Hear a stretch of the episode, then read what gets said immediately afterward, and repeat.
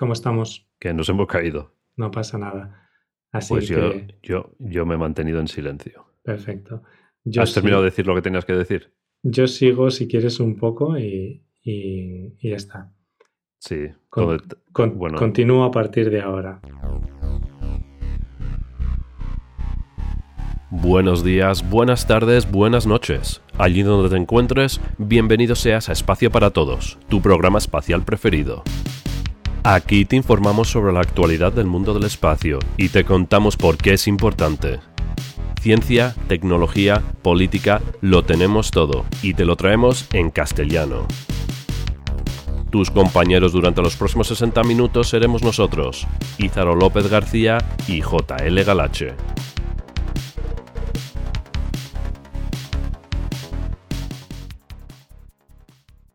Bueno, pues buenas tardes o buenos días, dependiendo de cuándo estéis oyendo el episodio.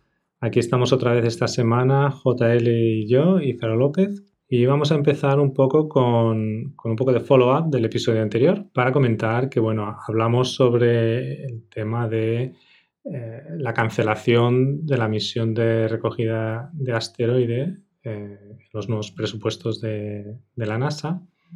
Y bueno, comentar que a lo mejor eh, existe una posibilidad de que eh, esta misión no sea del todo cancelada, ya que estos presupuestos tienen que estar eh, aprobados por el Congreso y la votación no ocurre hasta finales del mes de abril. Por lo tanto, bueno, pues hasta entonces pueden crear modificaciones a los presupuestos para mantener esta misión en pie. También, bueno, comentar un poco que hablamos de las distintas formas de ir al planeta Marte desde, desde la Tierra. Y aunque hablamos de tiempos de viaje, de tiempos de estancia, eh, yo me, me cometí el error de decir que, bueno, que eran cinco meses de, de viaje. En realidad, la forma más barata de poder ir a Marte, y decimos barata porque es la menor cantidad de combustible que llevar para allá, porque cuanto menos transportes, más fácil es el, el poder ir. Pues esa, eh, esa modalidad se hace con Marte y la Tierra en determinadas ventanas que permiten la utilización de la órbita de transferencia de Hoffman. Y así tenemos nueve meses de viaje Tierra-Marte con una ventana de estancia de alrededor de unos 500 días y luego un regreso de Marte a la Tierra con otros nueve meses utilizando la misma técnica de órbita de transferencia de Hoffman. Eh, en las notas del episodio pondremos los vínculos para que podáis ver qué es la transferencia de Hoffman y demás. Y finalmente, eh, también comentar que estuvimos hablando del Rocket Lab, que estaba eh, desarrollando un cohete que a diferencia de SpaceX y otras agencias, utilizaba unos materiales distintos que no son metales, en este caso eh, fibra de carbonos, y que estaban utilizando un proceso de manufacturación de impresión de 3D. Bueno, pues eh, Rocket Lab no son los únicos, la única empresa que está dedicada a este sector. Y no sé si habréis oído o no, pero eh, Vector es otra, otra empresa que está creando su propia lanzadera de microsatélites eh, con la misma tecnología. Es, es decir, están realizando cohetes y manufacturándolos utilizando impresión en 3D. Y su orientación, como bien habíamos dicho en el episodio anterior, que Rocket Lab estaba centrado en los micro y nanosatélites, pues Vector es igual. No están intentando llevar los eh, meter cube o los metros cúbicos o los eh, satélites de una tonelada, sino que están mandando sus cohetes para el sector de microsatélites, que suelen ser pues investigación, de telecomunicaciones y de observación. Eh, es un sector que es- está empezando a levantarse por la caída de los precios de, de su vida, como habíamos dicho, la democratización del espacio. Bueno, y ahora ya podemos empezar, JL, con los temas y las, las noticias de, de hoy. Pues sí. ¿Qué tienes para nosotros hoy? Vamos a empezar por la primera noticia, que eh, vamos a empezar riéndonos un poquito, o no la tomamos serio, no lo sé. A ver, te lo cuento. Un rascacielos Cuenta, cuenta. flotante. ¿Qué te parece la idea? Yo quiero verlo. No sé si quiero ir, pero quiero verlo. Sí, y, te- y cuando digo flotante no quiere decir que esté flotando en el mar. Quiero decir flotando en el aire. Esa es la idea. Esa es la idea con, con planes y todo y página web por eh, unos arquitectos, un estudio de arquitectos que se llama Cloud Architecture Office, o sea. Oficina de Arquitectura eh, Nubes o de las nubes, que está localizado, pues, ¿dónde va a ser si no? En Nueva York. A lo mejor pensabas que iba a decir Silicon Valley, pero no, Nueva York. Creo que los de, los de Silicon Valley están chalados, pero de una manera práctica. Mientras que en Nueva York me parece que simplemente están chalados. Y, y- y te cuento, pues mira, le han dado nombre, se va a llamar la Torre Analema. Y para los que no sepáis lo que es Analema, es una figura parecida a un 8 o, o a un infinito, que es, eh, por ejemplo, mira, si tomas una foto del cielo con el sol a la misma hora todos los días, durante un año, verás que el sol está en distintos puntos del cielo Sí. porque, pues porque la Tierra está inclinada y tiene una traslación alrededor del Sol. Si superpones todas esas fotos, pues verás que la posición del Sol hace una figura así como un infinito y esa figura se llama analema. Bueno, si vais a la página web podréis ver en los enlaces que hay una imagen del recorrido que va a hacer esta torre por el mundo y, traza una figura analema. Y bueno, la idea, la idea es que esta torre analema no va a ser pequeñita, va a tener 27 kilómetros de altura, ¿vale? Sí, sí. No 27 pisos, que bueno, que eso sale, digamos, a 3 metros por piso, sale a 9.000 pisos de altura. Tú fíjate qué pedazo, Casi qué pedazo de edificio, casi nada. ¿Y cómo la van a construir? Pues no la van a construir en el espacio, no, no. La van a construir en tierra, en Dubái, ¿vale? Que tienen, que ahí tienen experiencia construyendo torres altas, aunque no tan altas. Y una vez que esté construida, la van a levantar, porque ahora la tienen que colgar, ¿no? ¿Y de dónde la van a colgar? Pues obviamente de un asteroide. De donde si no, ¿vale? ¿Qué hay en el cielo para colgarla? Pues un asteroide que, bueno, lo van a tener que traer. Y tendrá que ser un asteroide de una masa importante para poder sostener un edificio de 27 kilómetros de altura, que no tengo ni idea de cuánto va a pesar, no quiero ni pensarlo. Y bueno, pues hay algunos problemitas pequeños, ¿no? Pequeños problemas, minucias. Eh, por ejemplo, los cables. A ver cómo cuelgas un rascacielos de 27 kilómetros de un asteroide. Que aunque nos suene mucho 27 kilómetros, piensa que este asteroide va a estar en órbita geoestacionaria, que es una órbita a un poco más de 42.000 kilómetros del centro de la Tierra, Sí. lo cual significa que los cables van a tener una longitud de unos 35.700 kilómetros. Y Casi nada. casi nada. Y yo sé que en una vida pasada tú trabajabas con nanotubos Y sigo trabajando con ellos. y sigues trabajando con ellos y e imagino que estás enamorado de ellos, pero yo he podido leer que mucho antes de llegar a los 35.000 kilómetros, eh, los nanotubos, por muy fuertes que sean, se romperían bajo su propio peso. Es Sí. decir, que no existe material terrestre que pudiera sostener ese edificio. Pero bueno, eh, esa es la idea. Y como dije, la quieren construir en Dubái, colgarla del asteroide. Y el asteroide va a estar en una órbita geosíncrona, lo cual significa que hace una órbita a la Tierra cada 24 horas. Si esta órbita se realizara alrededor del Ecuador, pues te puedes imaginar que el asteroide estaría siempre por encima del mismo punto de la Tierra. Y esto, es lo que son los satélites geoestacionarios, que se per- permanecen inmóviles por encima de la Tierra porque rotan una vez cada 24 horas. Ahora, Sí. cuando te sales de la órbita ecuatorial, pues entonces ya no son geoestacionarios, aunque den una órbita cada 24 horas, que es cuando son geosíncronos. Entonces vuelven, realizan esta figura 8 por encima de, Tierra, y si, por ejemplo, pones eh, la parte norte de tu órbita encima de Nueva York, que es lo que tienen planificados, que Nueva York está a 40,7 grados norte de latitud, pues eso significa que en la parte baja va a estar a menos 40,7 grados de latitud. Y voy a dar aquí porque, a ver, estoy mirando el, dibujo que tienen. Entonces su plan es que a mediodía o así esté, pase la torre por encima de Nueva York y vaya hacia el sur y en el sur va a estar por el Océano Pacífico, pues yo creo que eso es cerca de la costa de Chile. Sí, lo estoy viendo.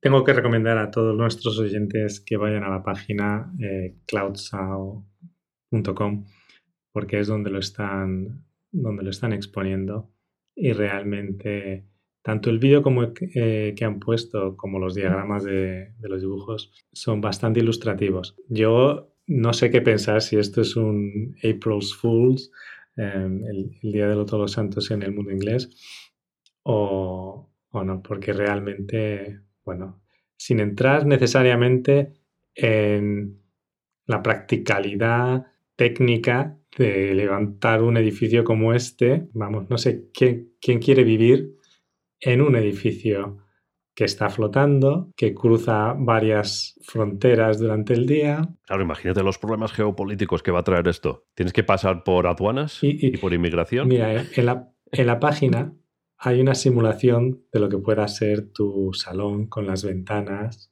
Así, ah, las vistas van a ser impresionantes. Para los que puedan y no tengan vértigo, una vez que tu estómago sea adecuado al este, supongo que habrá un montón de suelos que limpiar. También, claro. Porque te puedo asegurar que solo viéndolo me entra vértigo. y yo no tengo vértigo. Ay, y. Así que.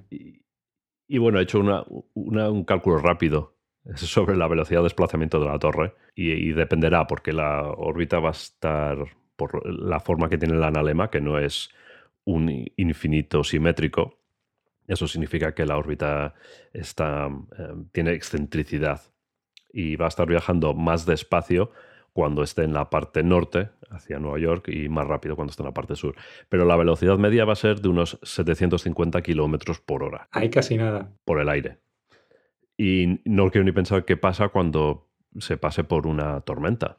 Porque la torre, eh, la idea es que la parte de abajo esté lo suficientemente alta para evitar obstáculos que esos serán otros edificios.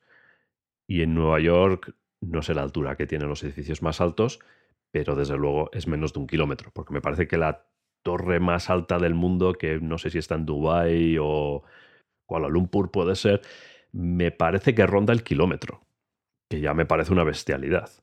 Y en Nueva York no hay rascacielos que lleguen a un kilómetro. Entonces pongamos que es que está la parte de abajo, está a un kilómetro de altura. Pues ahí vas a pillar, vas a pillar vientos, vas a pillar tormentas y de eso no te vas a librar. Y, bueno, si tiene 27 kilómetros, la parte de arriba del, eh, del edificio va a estar por encima del techo donde vuelan los aviones. Que los aviones vuelan como a 11 kilómetros de altura, más o menos.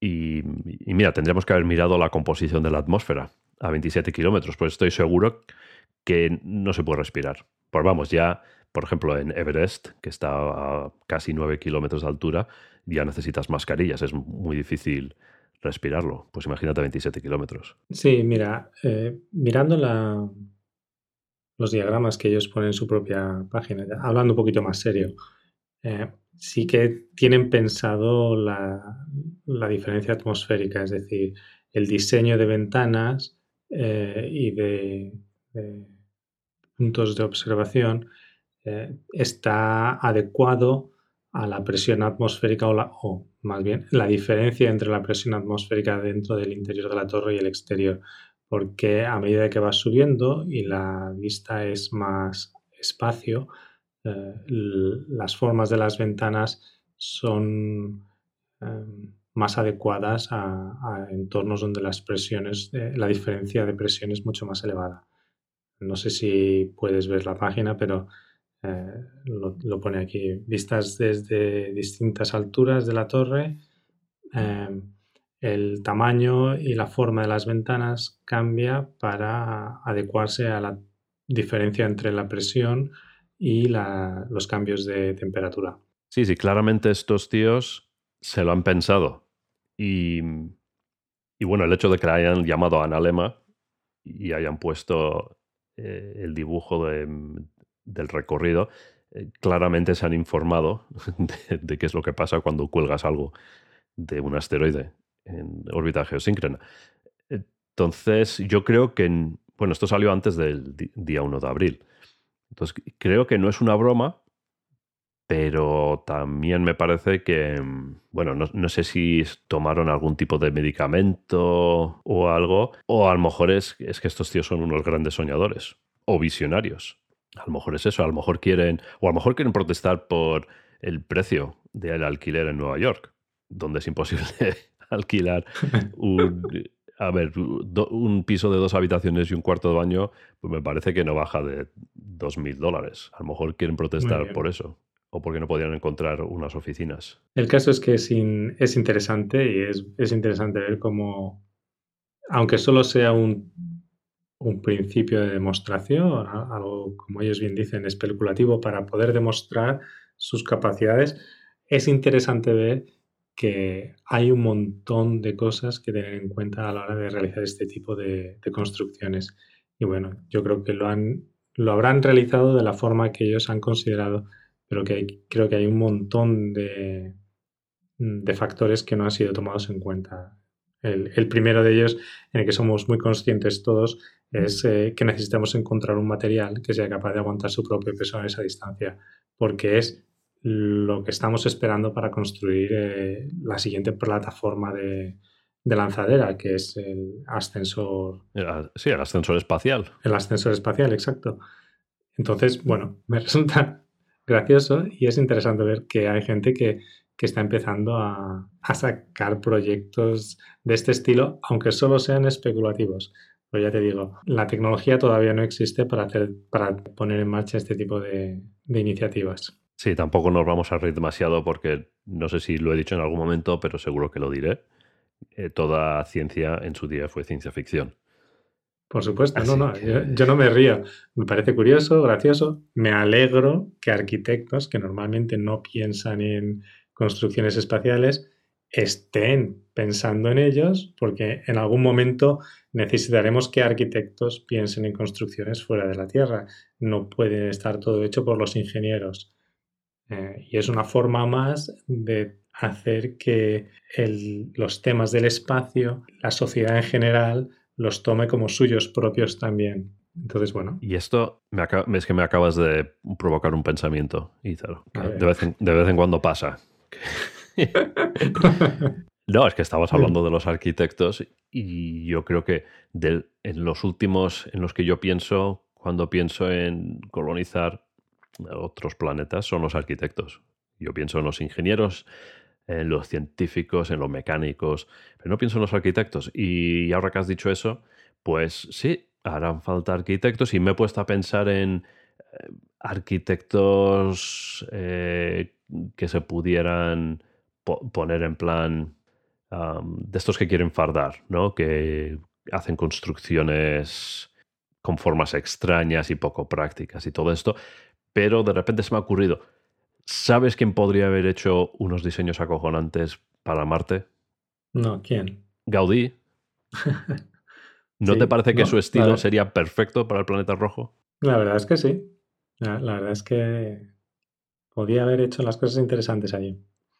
Sobre todo porque en un principio podría haber hecho una construcción más orgánica que formara parte del planeta, ya que más de la mitad de la, de la, superficie de los edificios va a tener que estar enterrada en un primer momento.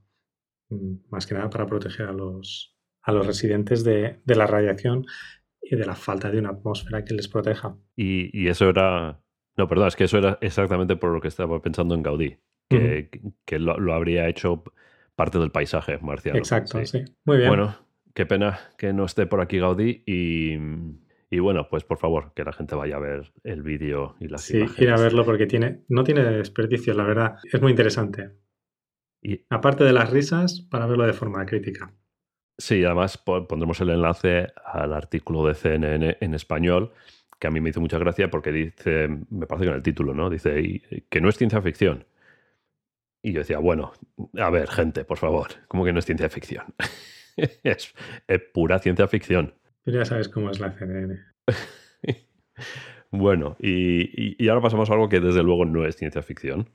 No, esto no. A ver, los y mira, no he puesto la fecha, el 30. Sí, el, 30 de marzo eh, pasó esto. En un paseo espacial que estaban realizando los astronautas Peggy Whitson y Shane Kimbrough eh, a bordo de la estación espacial, por supuesto. La única que tenemos. Que por otro lado fue un paseo espacial de siete horas. Que. Mm, Hay que decir que, que creo que es la comandante, la comandante Whitson, es, en este viaje había conseguido ser la mujer que más tiempo ha estado en caminos espaciales eh, en la estación. Así que... Y creo que también la mujer que más paseos ha dado. Sí, que es una, es una lástima que lo tenga que celebrar con este pequeño accidente que, ha habido.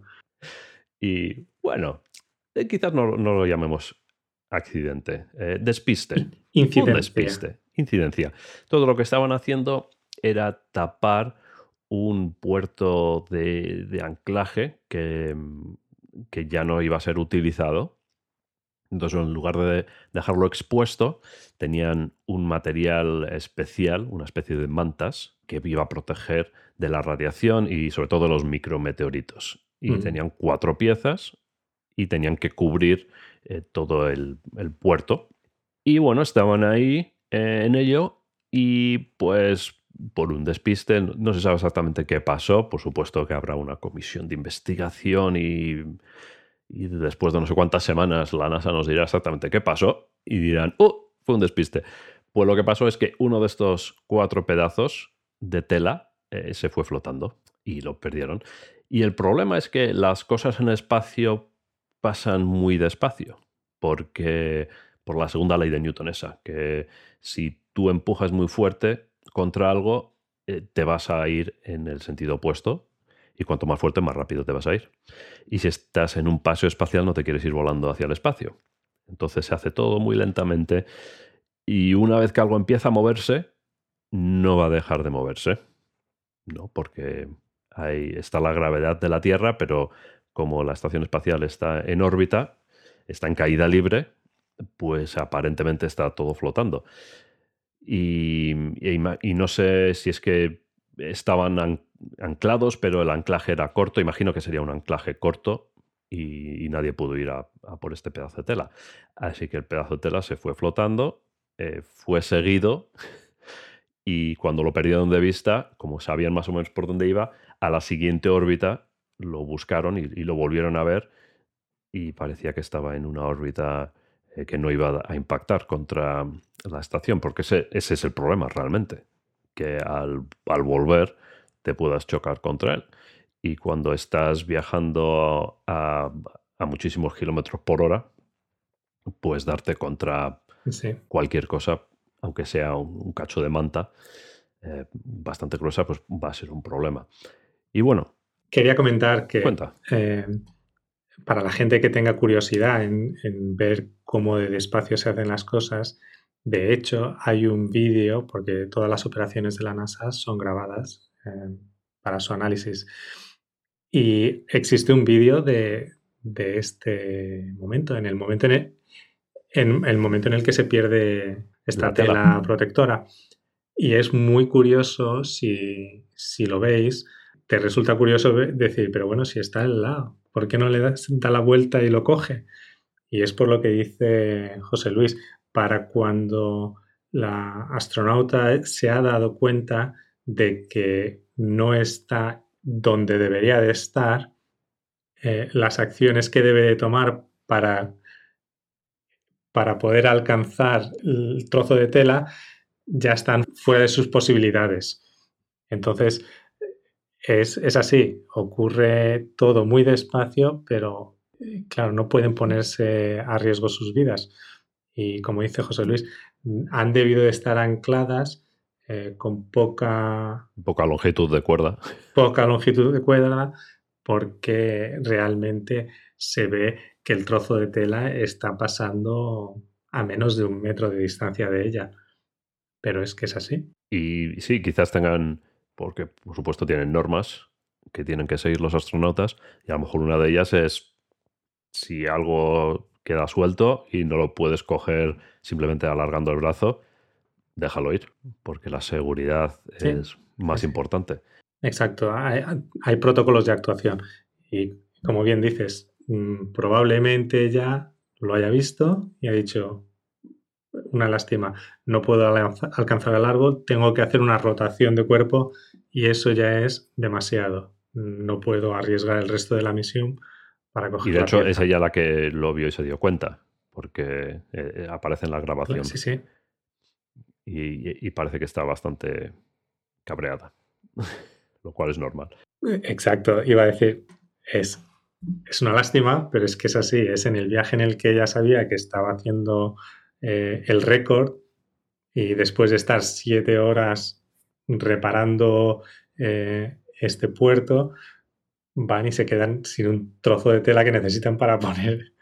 Que bueno, finalmente eh, los operarios del Johnson Space Center consiguieron con las piezas restantes eh, del material a bordo, desarrollar una solución que, las astronautas pudieron implementar. Sí, que esto es algo que a lo mejor no sabe la gente. En este caso, en el Johnson Space Flight Center tienen una réplica de la estación espacial con, y cuando decimos réplica no es solo eh, réplica del, espacio físico, sino sobre todo réplica de todo lo que llevan a bordo. Es decir, está todo eh, inventariado y, tienen ellos copias de, lo que hay a bordo. Entonces, cuando se produjo este problema, eh, se pusieron todos a pensar mirando los materiales que había a bordo y desarrollaron una solución con, materiales que tenían, como dice, como dice Ízaro. Y esto es algo que aparece en la película Apolo 13, que, es que me gusta la película, por eso la creo que ya la he mencionado antes. y, cuando tienen el problema, eh, recogen todos los materiales que saben que había a bordo de la cápsula en tierra y empiezan ahí a ver mm, qué es lo que pueden utilizar para solucionar el problema. Y bueno, esto es, pues puede parecer una historia curiosa y decir, bueno, pues mira, eh, tendría que haber sido, la noticia tenía, que haber sido eh, que Whitson había batido el récord de la mujer con más paseos y más tiempo paseando en el espacio y sin embargo la noticia es esta. Y bueno, es curiosa y nos reímos un poco.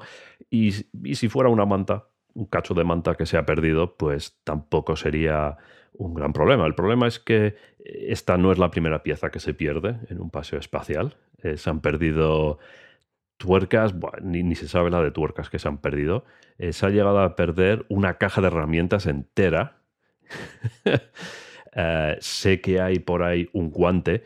No sé exactamente cómo se pierde un guante, porque si se te quita el guante de tu traje, eh, vas a tener problemas. Mm, sí. por la, sí, por la falta de presión. No sé cómo se pierde un guante, pero sé que hay un guante por ahí flotando. Y es que hay mucha chatarra espacial. Y, bueno, pues como nos gusta hacer aquí, mm, tomamos una noticia que en un momento puede parecer eh, pues simplemente graciosa o, interesante por otras razones, pero eh, le sacamos el trasfondo un poco más importante y os, lo traemos a vosotros. Y así que esto nos da pie a hablar un poco de la basura espacial, que no es un pequeño problema. No, como dice José Luis, eh, el, tema de la basura espacial es un tema que está empezando cada vez a cobrar más importancia y es porque en la actualidad tenemos unos números muy elevados de, piezas que eh, están viajando a una velocidad considerable y esto no va a ir a menos, va a ir a más cuanto más satélites pongamos en órbita. Para daros una, un nivel de, de volumen, nosotros en la actualidad, o en este caso las agencias espaciales en la actualidad, están siguiendo unas 29.000 piezas de basura. Que suena mucho. Que son, son piezas que son más de 10 centímetros de, de tamaño, que a las velocidades en las que estamos hablando de traslación en la órbita, son piezas que destruirían completamente lo que toquen. Sí. Lo que no podemos hacer es poder seguir todas las piezas que hay, eh, que, estimamos que del tamaño de una canica hasta los 10 centímetros tiene que haber alrededor de 700.000 piezas. Y a día de hoy también se ha hecho pequeñas estimaciones con modelos de generación de, de, de debris. De, debris, sí, no sé cómo se dice, de basura espacial, que consideramos que debe de haber unos 170 millones de partículas alrededor de la Tierra que nosotros hemos creado con nuestras, nuestra basura, mm, pues orbitando a estas velocidades. Y, y todas estas partículas, si tocan a esas velocidades, cualquiera de nuestros cohetes eh, transbordadores o lanzaderas espaciales, el resultado sería catastrófico. Vamos a poner números, Cícero, que están orbitando, que están, estás diciendo altas velocidades, pero para que la gente sepa, 28.000 kilómetros por hora, más o menos. Que no es nada. Ahí es nada. Para, Ahí es nada. Para hacerse una idea, una bala va a, me parece que es a 1.000 kilómetros por hora. O sea, 28 veces la velocidad de una bala y tú imagínate que te da una canica, que es más o, bueno, es un poco más grande que una bala, pero más o menos, a una velocidad 28 veces mayor que la de una bala. Bueno, imagínate que te da una bala. Duele, ¿verdad? Pues ahora imagínate 28 veces más rápido. Y, ten en cuenta que la, energía cinética eh, incrementa con la velocidad al cuadrado. Así que es que pedacitos de debris que pueden ser también naturales, que también hay polvo eh, espacial, pero vamos, una pieza de metal del tamaño de, un grano de arroz viajando a esta velocidad eh, te, puede destrozar un panel solar. Sí. O, incluso puede, podría penetrar a la estación espacial, que bueno, la estación espacial va recubierta precisamente para, que le puedan dar eh, estas piezas y que no entren dentro. Pero a lo mejor una pieza de 10 centímetros... Eso no lo pueden parar. Ahí ya estamos hablando de problemas. Y bueno, de hecho, de vez en cuando la estación espacial tiene que hacer una maniobra para evitar alguna pieza de estas que se siguen y que se sabe que va a pasar, no necesariamente que va a dar a la estación espacial, pero a lo mejor eh, se sabe que, o se piensa que va a pasar a, creo que incluso he oído hablar de 50 metros, pues eh, para estar seguros eh, mueven la estación espacial, porque el problema añadido de estas piezas es que son tan pequeñitas que se ven afectadas por la atmósfera que hay, aunque, es aunque hay muy poquita atmósfera, pero las piezas son muy pequeñas. Entonces se ven afectadas por la atmósfera, lo cual cambia su órbita, y también por la presión solar, es decir, la, presión que ejercen los rayos del Sol. Entonces no vale observar una vez eh, una pieza y calcular una órbita y decir, bueno, pues ya está. No, no, es que tienes que continuamente una vez al día o, más incluso, eh, tener a la misma pieza fichada para, ver cómo evoluciona su órbita a lo largo de las semanas, lo cual hace que el problema de seguimiento chatarra espacial eh, en muchos casos es más complicado que el seguimiento de asteroides. Mucha gente piensa que el espacio, pues, aparte de que nadie te puede oír gritar, eh, en el espacio las cosas son más estáticas pero el, entorno alrededor de la Tierra y alrededor de los em, cuerpos eh, espaciales suelen ser entornos muy dinámicos, eh, donde no solamente están los campos electromagnéticos, los rayos del Sol, los efectos gravitatorios de cualquier asteroide o cuerpo cercano, etc. Entonces, hay un montón de factores que, que complican mucho eh, cualquier tipo de seguimiento que queramos hacer. Y, por eso es mm, pues bastante más complicado hacer seguimientos de estos objetos en el entorno de, la Tierra, que pueda ser pues en, medio del sistema solar donde no hay cuerpos que les puedan afectar y donde podamos hacer eh, los modelos pues eh, con uno o dos factores de cambio. Y de hecho, parte del problema, o, a, causa de esto, uno de los problemas es que, a diferencia de los asteroides, haciendo la comparativa, no existe un catálogo universal o mundial de chatarra espacial. Sí que existe para asteroides y para todos los cuerpos celestes. Incluso creo que existe un catálogo de satélites Ízaro, ¿no? ¿Hay algún sitio donde están registrados todos los satélites que, no son espía, claro? Eh, eso te iba a decir, sí, están todos los, eh, todos los satélites que se han lanzado. Hay un registro de, los, los activos y de los que no están activos, pero todavía en órbita porque no han sido suficientemente acelerados para, hacer reentrada. sí, y en, en, la actualidad tendremos que estar no sé el número exacto, unos 3.400 satélites activos. No, perdón, 3.400 satélites en órbita, 1.200, 1.300 activos, eh, creo recordar. Mm, pero como siempre, antes de que me inundáis con respuestas en Twitter, os diré los números exactos la semana que viene. Vale, sí, y, y si no haces un poco de googling, ahora si mientras no mira a nadie, que nadie se va a enterar. Sí, bueno, mientras, mientras sigues hablando. Que como no estamos en, cámara. Exactamente. pues, mientras sigues hablando, pues lo miro. Eh, existe, ¿no? Ese, ese, catálogo porque hay que registrar todos los satélites que se lanzan. Pero no existe un catálogo de chatarra espacial. Y cada país que puede hace un seguimiento y crea su propio catálogo. Y este catálogo, como estamos diciendo, tiene que ser actualizado. No, no puedes dejar de observar porque si dejas de observar, eh, cuando vuelves a las pocas semanas, de repente ves que tu catálogo ya no existe, ¿no? porque ya no va a haber objetos en las órbitas de tu catálogo. Así que tienes que seguir observando para ver cómo cambian las órbitas. Eh, incluso los satélites, los satélites que, están no solo en órbita baja, sino en órbitas bastante altas, por, por encima de los mil kilómetros, también se mueven y, puedes estar siguiendo un, satélite y si lo dejas de seguir un, par de semanas, lo pierdes, porque ya no va a estar donde estaba hace dos semanas. Eh, y este es un problema. Em, hay cooperaciones entre algunos países que hacen intercambio de información o, o, a veces eh, solo se intercambian información cuando se sabe que va a haber un choque, pero al parecer ha habido, ha habido casos, y, y ahora mismo no me estoy acordando, pero sí que hubo un caso que eh, un satélite se podía chocar, eh, había peligro que se chocara con otro y lo sabían los americanos, pero era el ejército del aire que lo sabía, pero no podían decir nada porque si lo decían entonces daban a saber cuáles eran las capacidades que ellos tenían de, detectar satélites en el espacio y creo que casi se produjo un choque y, no sé si hubo un pequeño incidente internacional a causa de eso.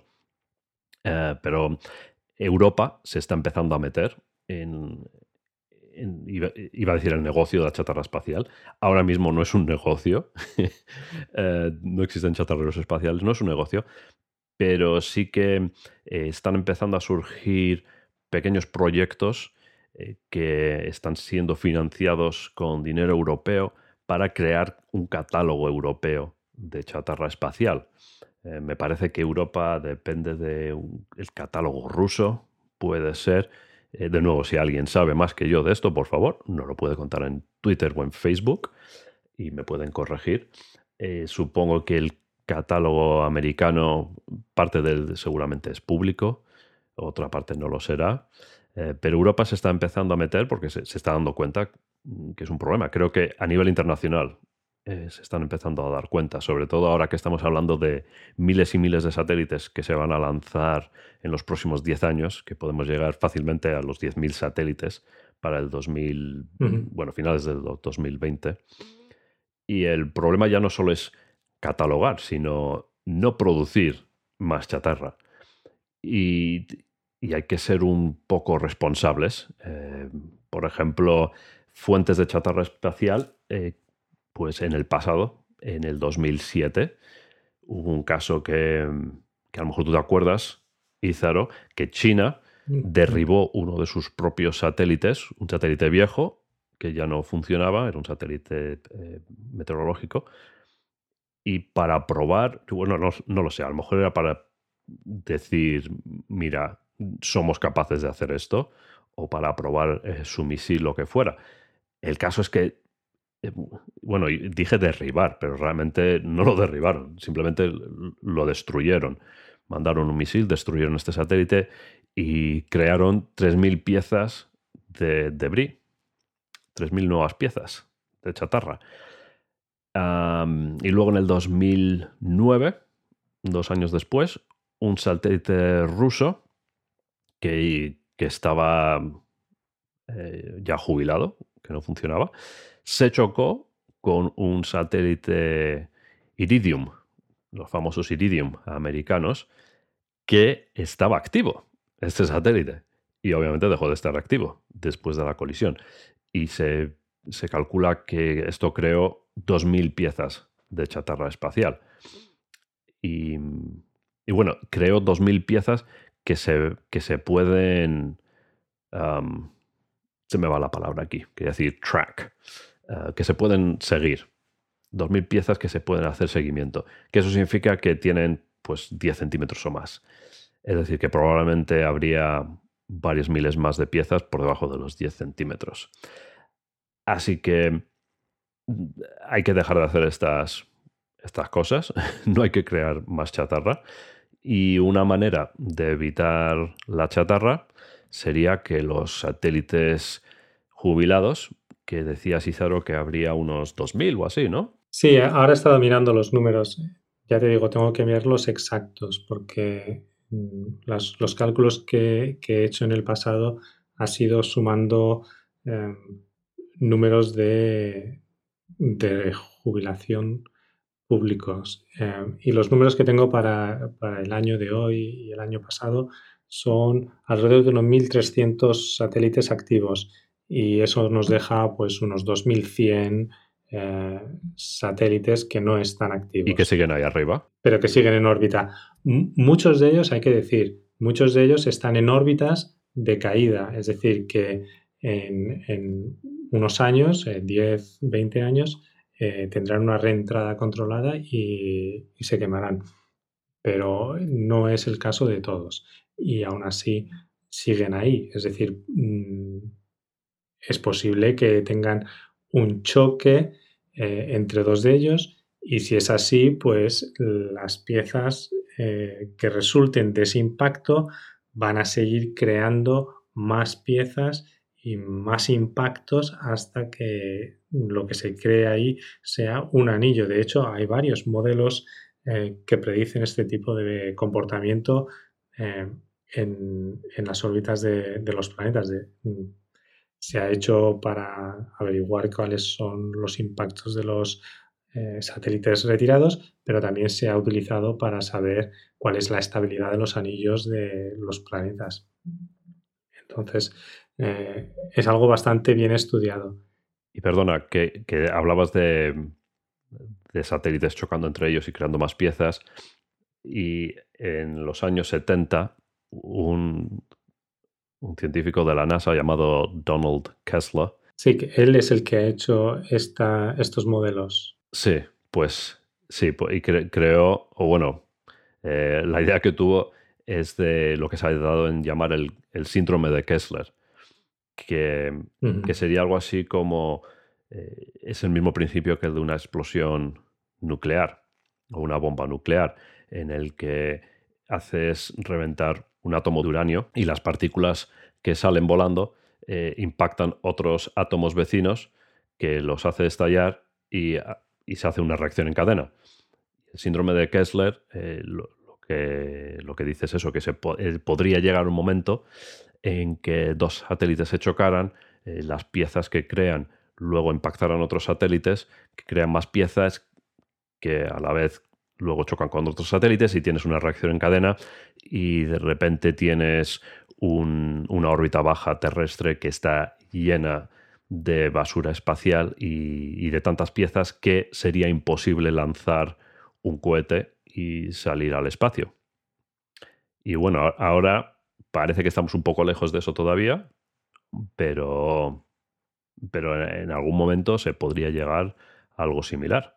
Y una vez que hemos llegado a esta situación, eh, pues siempre es más difícil el, remedio que la prevención. Y, nos va a salir mucho más caro arreglar este problema si llegamos a una situación así que lo que nos va a costar arreglarlo. Y, nadie, y nadie se va a gastar un duro en arreglarlo hasta que no sea obligatorio, porque no hay leyes que obliguen a los lanzadores de satélites a hacer nada con ellos una vez que se jubilan. Bueno, ahora mismo solamente existen recomendaciones y algunos de los organismos que han financiado estos satélites obligan a los manufacturadores a tener en cuenta y a los operarios también a tener en cuenta estas recomendaciones. Pero bueno, son recomendaciones, no son realmente leyes, como dice José Luis. De hecho, el caso más cercano es que esta semana pasada eh, la NASA ha retirado al Earth Observation 1, eh, que era un observatorio mm, de, la Tierra en el espacio, y eh, así había tenido tanto éxito como, como plataforma de observación que habían prolongado su vida inicial de tres años a, casi diez. ¿Cuál es el problema? Que para prolongar la vida del, satélite tuvieron que utilizar bastante combustible para ponerlo en una órbita eh, más estable. Y ahora que su vida ha terminado, su vida útil ha terminado, no les queda suficiente combustible como para bajarlo de esta órbita de una manera segura. Eh, por lo que eh, la única forma que han tenido de, dejarlo colgado, por decirlo así, es ponerlo en una órbita alrededor de unos 600 kilómetros de caída, porque no es estable, pero en vez de los 25 años recomendados de órbita post-utilización, eh, este satélite va a estar ahí casi 40 años eh, hasta, que, hasta que baje. ¿Y qué pasa? Que durante esos 40 años puede ocurrir cualquier cosa. Es, un objeto que vamos a tener que tener eh, en mente siempre, como, como todos los otros satélites. Pero cuanto más vamos dejando eh, estos satélites eh, en el espacio, pues más problemas vamos a tener. Y bueno. Y por cierto, que has dicho que estuvo 10 años en funcionamiento, pero fueron 16. 16, sí, perdón. Vamos, que, que han utilizado todo, todo el combustible, desde luego, en ese tiempo. Sí, lo han, dejado a cero. De hecho, la semana pasada estuvieron, porque también es parte del protocolo de seguridad, por ejemplo, eh, hacer que todas las baterías que tiene estén agotadas. Y entonces, la semana pasada, eh, esto se hace para prevenir explosiones accidentales y rupturas de baterías, etc. Entonces, la semana pasada estuvieron eh, mm, como se dice en castellano, eh, depleting, gastando toda la electricidad dentro del, satélite, con lo cual eh, a día de hoy está completamente inerte. Y, bueno, esperamos que esté así hasta que, hasta que baje en órbita. Sí, porque hay que decir que aunque estuviera a una órbita de 700 kilómetros de altura, que suena mucho, sigue habiendo atmósfera. Sí, sí. Aunque sea muy fina y, eso causa un frenado en los satélites, por lo cual tienen que llevar combustible a bordo para poder incrementar eh, su altura, porque cuando se frena un satélite va bajando de altura. Y para eso se utiliza el combustible. Si tienes, si reservas mucho combustible para luego poder hacer una maniobra de bajada y meterlo en una órbita tal que vaya a, a caer y entrar dentro de la atmósfera, pues esa cantidad de combustible es combustible que no puedes utilizar durante las operaciones. Y, como no hay ninguna obligación de deshacerte del satélite, pues digamos, un año después de que se jubile, pues los operadores utilizan todo el combustible que pueden para mantenerlo a flote, literalmente. Exacto. Bueno, y, esto nos da pie a, como estaba diciendo José Luis, a iniciativas que se están tomando ya para poder prevenir esto, paliar los efectos de la basura ya existente, creando bases de datos de, estos objetos, como también la prevención para que, bueno, casos como e, el Earth Observation 1 no vuelva a ocurrir. Y en este caso, mm, a mí me gustaría resaltar, por ejemplo, el trabajo que está haciendo la Unión Europea financiando muchas empresas eh, que están en estos momentos desarrollando este tipo de tecnologías. Una de ellas es una empresa italiana eh, que se llama The Orbit, eh, que lo que han hecho ha sido desarrollar varios sistemas independientes de propulsión que, son modulares y que dependiendo del tamaño de tu satélite, tú los puedes añadir a, tu, a, tu, plataforma, a tu satélite, y se quedan inertes hasta el final de la vida del satélite. Y una vez que has terminado, eh, con la utilización del satélite, entonces D-Orbit se encarga de despertar a su módulo y su módulo tiene suficiente combustible y tiene eh, suficiente autonomía como para poder llevar eh, el resto del satélite a una órbita de descenso que le permita quemarse de una manera segura. Y esta es una, una de las opciones que existe para, poder paliar este problema. ¿Qué, falta? Ahora falta toda la parte legislativa que primero reconozca este tipo de aparatos como algo esencial eh, para las personas y las corporaciones que quieran mandar satélites al espacio. Y también falta eh, que, que, estos acuerdos eh, no solo se hagan a nivel pues, de la Unión Europea, sino que sean acuerdos que poco a poco podamos filtrar a nivel internacional. Y para ello tenemos que hacer que en las distintas organizaciones espaciales de los distintos países sean conscientes del problema y hagan presión a sus gobiernos para que entren, para que pongan estos acuerdos como normativa de, sus eh, propias legislaciones. Pero bueno, simplemente comentar que hay iniciativas, que hay empresas que ya están desarrollando productos para paliar estos eh, efectos y que, bueno, no es porque eh, estemos en Europa, pero en este caso estos ejemplos son de la Unión Europea que está eh, mediante los distintos instrumentos de financiación que tienen eh, avanzando en este ámbito más rápido que otras administraciones eh, en el mundo. Así que damos paso a la siguiente noticia. Sí. ¿No? Sí, eso iba a decir. y, ahora, y ahora que ya hemos dejado el tema de la chatarra. Hemos consumido la basura espacial, que por cierto, y estaba aquí mirando numeritos, perdona, no, es que me, he quedado con las ganas cuando hablé de mover la estación espacial, si había algún peligro de chocarse contra algún detritus espacial, eh, me quedé ahí pensando cuál es el límite cuando mueven la estación espacial, porque no es fácil mover la estación espacial. y bueno, lo he mirado, y si el peligro de impacto o, las probabilidades de impacto superan una en 10.000, mueven la, estación espacial. Es decir, que son unas probabilidades bastante bajas. Y no sé cuántas maniobras realizan, pero creo que, es más de una al año. Quizás podemos hacer ahí un follow-up. La información sí, podemos, podemos mirarlo.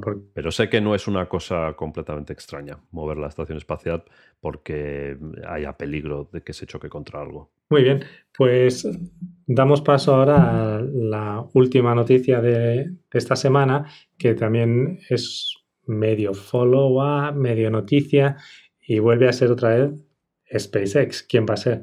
Eh, porque ya hemos dicho que en este podcast es casi de, ley tener que mencionarles. Y, bueno, la verdad es que están en esta noticia porque es algo, algo bastante importante y es que por primera vez una compañía o una empresa con una lanzadera em, con una lanzadera de, satélites ha reutilizado uno de sus cohetes orbitales. Y, bueno, esto ha ocurrido hace unos días eh, con SpaceX, que ha demostrado no solamente que puede traer eh, la primera fase del cohete, sino que además lo ha vuelto a lanzar y lo ha vuelto a recuperar eh, con éxito.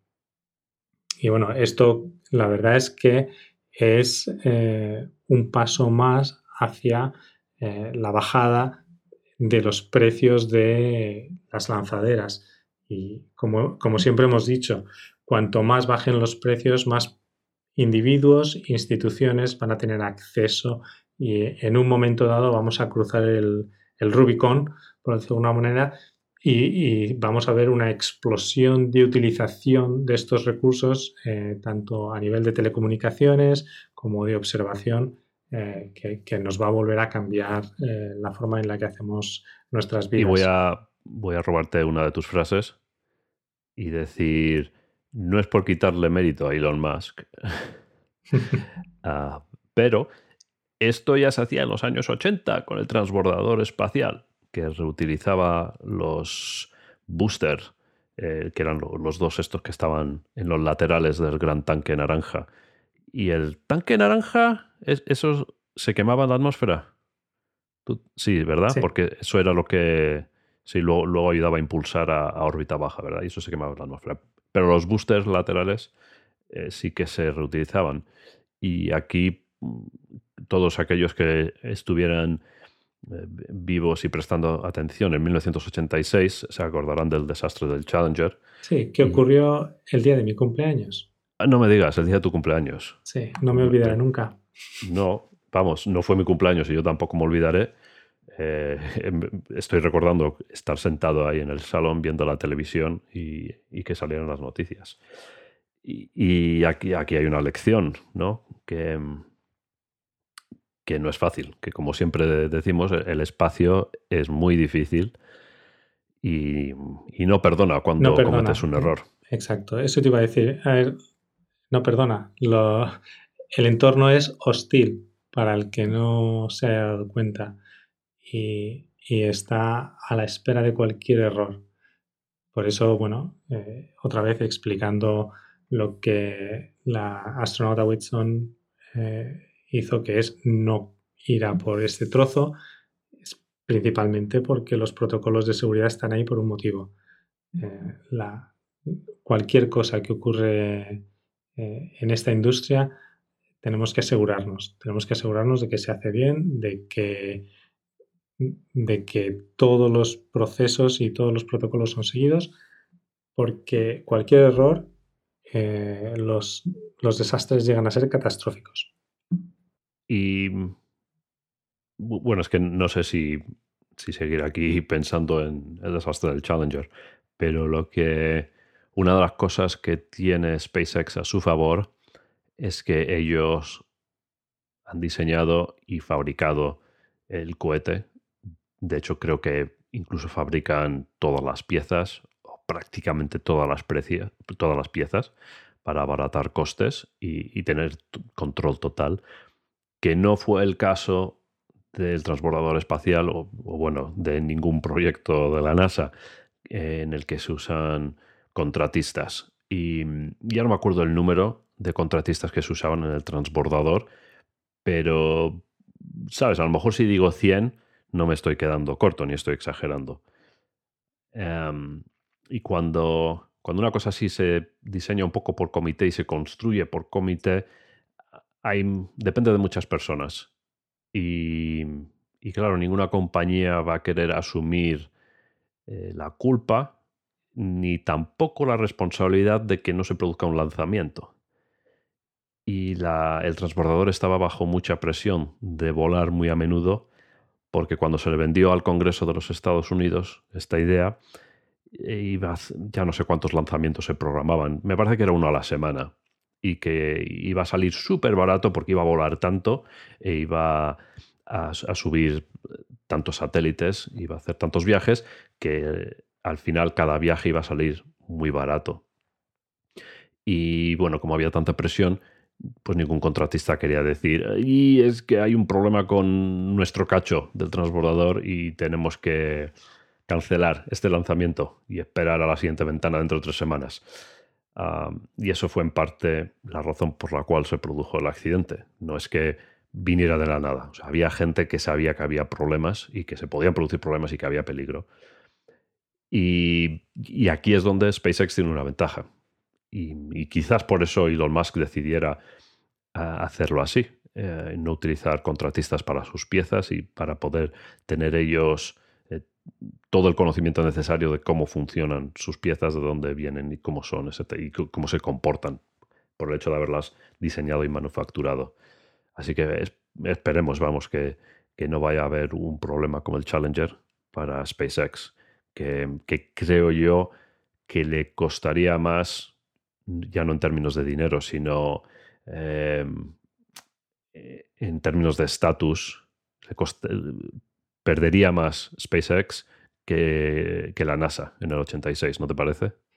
Yo no lo veo tan claro que les costara más. De hecho, han tenido varios desastres antes de que consiguieran reutilización y, aterrizaje de sus primeras fases. Sí, pero mm. no ha habido pérdidas de vida humana. No, no ha habido pérdidas de vida humana. Sin embargo, eh, en el ámbito de la empresa privada no es como en el ámbito de la empresa pública. La, pérdida de vidas humanas en la empresa privada, mientras no esté eh, demostrado que ha habido un caso eh, de negligencia por parte de la empresa, los seguros están ahí para, cubrir los, daños económicos. Que es otro tema de los, que, de los que deberíamos también de hablar en algún momento, que es el tema de los seguros espaciales y cómo funcionan. Y ahora que tenemos la posibilidad de utilizar cohetes reusables, qué impacto tiene este sobre los, em, eh, sobre los seguros eh, de riesgo. Entonces, bueno, eh, hay, que, hay, que, mirar qué impacto pueda, pueda tener en, en, este sentido. Y bueno, y esto es el tema de los seguros. Entonces, desde mi punto de vista, sí, pueden tener un efecto en lo que, en el bottom line, eh, en, los resultados finales de la empresa, pero a nivel de, reputación y a nivel de eh, prestigio, eh, pueden sufrir o lo que puedan sufrir va a ser limitado, ¿no crees? Mm, estoy pensando que ya ha habido un caso de desastre humano, que fue el de, de Virgin Galactic, que perdió recientemente a uno de sus pilotos. Perdieron, sí, exacto. Y en tierra, perdieron en tierra a, dos. Y bueno, Virgin Galactic, Virgin Galactic sigue ahí. Ingenieros. Sí, sí, no, sigue ahí. desde luego que se le dio muy poca publicidad. Y bueno, eh, el piloto que murió era un piloto de prueba que ya sabes, estos Estados Unidos, así que dirán que, eh, que lo hizo porque amaba volar, etcétera, y que era así como querría morir, que, todo eso puede ser verdad. Pero bueno, al fin y al cabo era un empleado de la compañía. Si hubieran sido dos turistas los que hubieran muerto con el piloto, em, creo que la noticia habría sido mayor y que les hubieran dado más paliza. Es posible, pero yo vuelvo a, a reiterar, eh, los errores en el sector público no tienen el mismo impacto que en la empresa privada y de hecho existen eh, instrumentos financieros para contrarrestar contrarrestar estos riesgos. Eh, entonces, sí es cierto que nadie quiere que esto ocurra, pero tenemos que verlo desde el punto de vista, por ejemplo, como eh, la industria aeronáutica.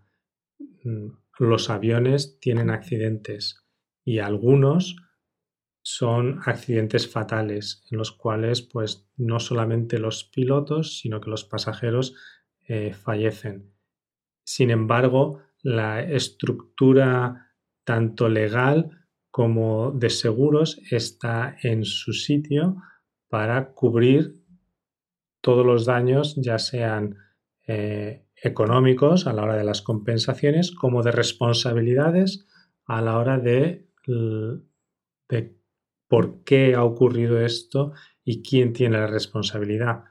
Eh, entonces, el, el solo hecho de que exista ya una industria de aseguradoras espaciales quiere decir que la propia industria espacial ya se va a encargar de eh, ofrecer una destilación de las responsabilidades, va, va, a averiguar dónde están los fallos y por qué ha fallado.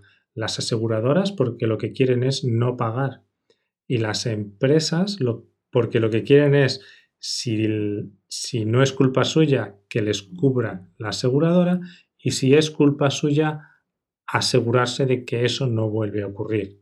Entonces, eh, bueno, ya te digo, esa es mi opinión. Creo que el ecosistema de herramientas que tiene que existir para que haya un, eh, un, feedback loop positivo eh, que refuerce el comportamiento correcto está en su sitio. Bueno, la diferencia que veo yo es que el, eh, vuelo de, aviones o el transporte de pasajeros realmente es una necesidad a nivel comercial y ahora mismo em, el, que los turistas súper ricos vuelen al espacio no lo veo tanto, vamos, no, es una necesidad, ¿no? La, sociedad seguiría funcionando si no existiera.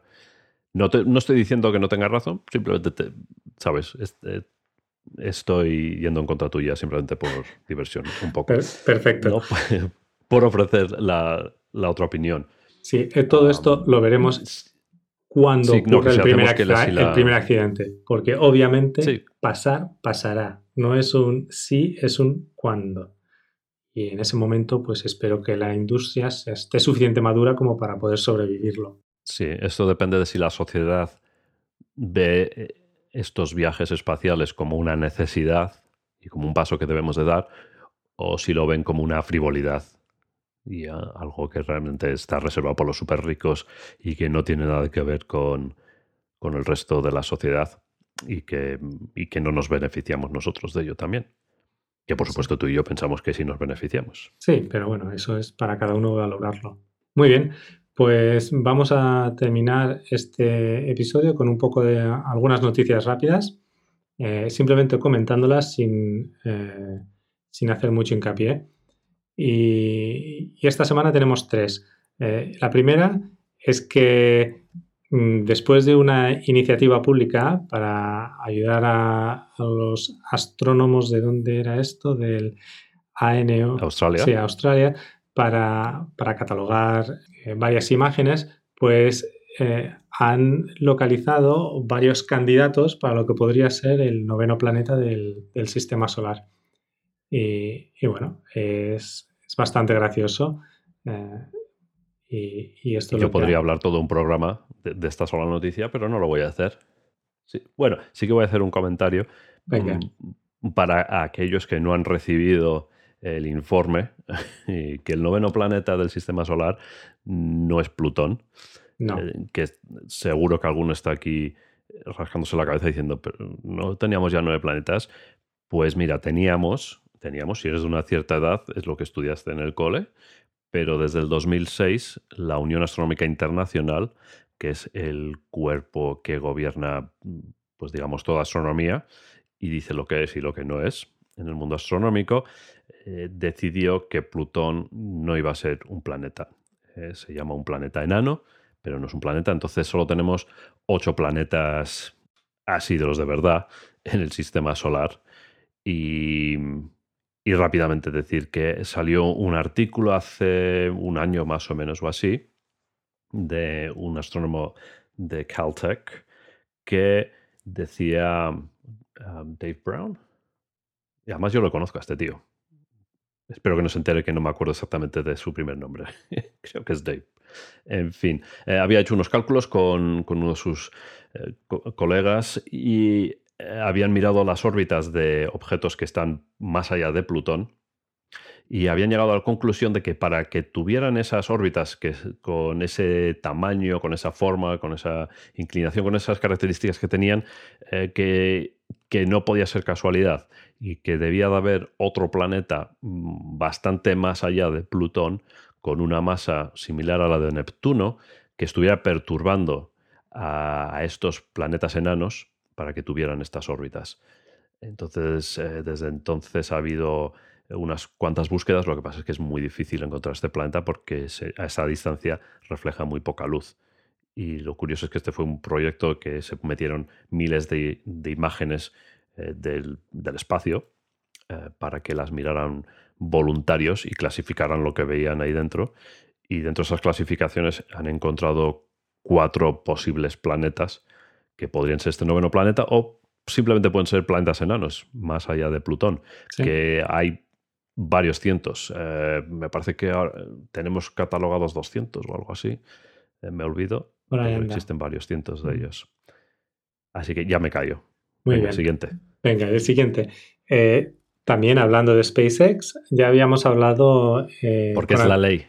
Ya habíamos hablado con anterioridad de que eh, SpaceX tenía dos tipos de cohetes, el Falcon 9 y el Falcon Heavy, que era un Falcon 9 con tres cohetes unidos, por decirlo de alguna manera. Bueno, pues la noticia es que SpaceX ha anunciado que va a hacer su primer test del Falcon Heavy eh, este verano, durante... Verano del hemisferio norte. En los próximos meses de junio, julio y agosto. Lo digo porque espero que tengamos oyentes en Argentina, en Chile y en otros países del hemisferio sur. Cierto. Ah, bueno, y en África también, por cierto. Que dirán. Pero bueno, eh, si eso es dentro de mucho tiempo. Muy bien. Sí, dentro de unos pues, pocos meses. Sí, dentro de unos pocos meses SpaceX va a hacer la, eh, su primer test de, lanzamiento del Falcon Heavy. Y otra vez, si lo consiguen y este lanzamiento lo hacen con éxito, eh, volvemos a reiterar, los precios de lanzamiento de satélites volverán a bajar, eh, que es bastante, bastante importante. Y, yo repito, estamos en una en un golden age eh, en una e, era de oro o dorada eh, de, este sector. Estamos viendo los cambios casi mes a mes de, cómo las distintas tecnologías nos están permitiendo acceder al, espacio. bueno, de hecho, eh, prácticamente desde que empezó este podcast. Exacto. José Luis, ¿quieres terminar tú con la última noticia? Breve. breve, breve. Intentaré, a ver. Pues, a ver, United Launch Alliance, que es una colaboración entre Boeing y Lockheed Martin, que son dos de los monstruos del mundo aeroespacial en el mundo, de Estados Unidos, claro, eh, han contratado al doctor Phil Metzger, que está en la Universidad de Central Florida y es un especialista en eh, polvo espacial. Em, Vamos, no en polvo, en porque existe polvo en el espacio, pero no me estoy refiriendo a eso. Quiero decir, el polvo que existe sobre la superficie eh, regolito, ¿no? ¿Cómo se dice? Regolito, sí, es un... Regolito. Sí, regolito. Eh, es que no me quería poner aquí científico, pero venga, regolito. Vamos, tierra de otros planetas, ¿no? Que los astrónomos lo llamamos regolito. Exacto. Eh, en otro programa podemos explicar la diferencia entre tierra y regolito, pero, pero bueno es un experto en la simulación de regolitos. Eh, ¿Que no sabíais que existía eso? Pues sí, este hombre fabrica regolitos para que se parezcan a la Tierra o al polvo que se encuentra en la Luna, en asteroides, en Marte, etc. Y junto con eh, la Escuela de Minas de Colorado, que tengo entendido que es la número uno de Estados Unidos, pues van a, desarrollar los métodos para minar agua en la Luna.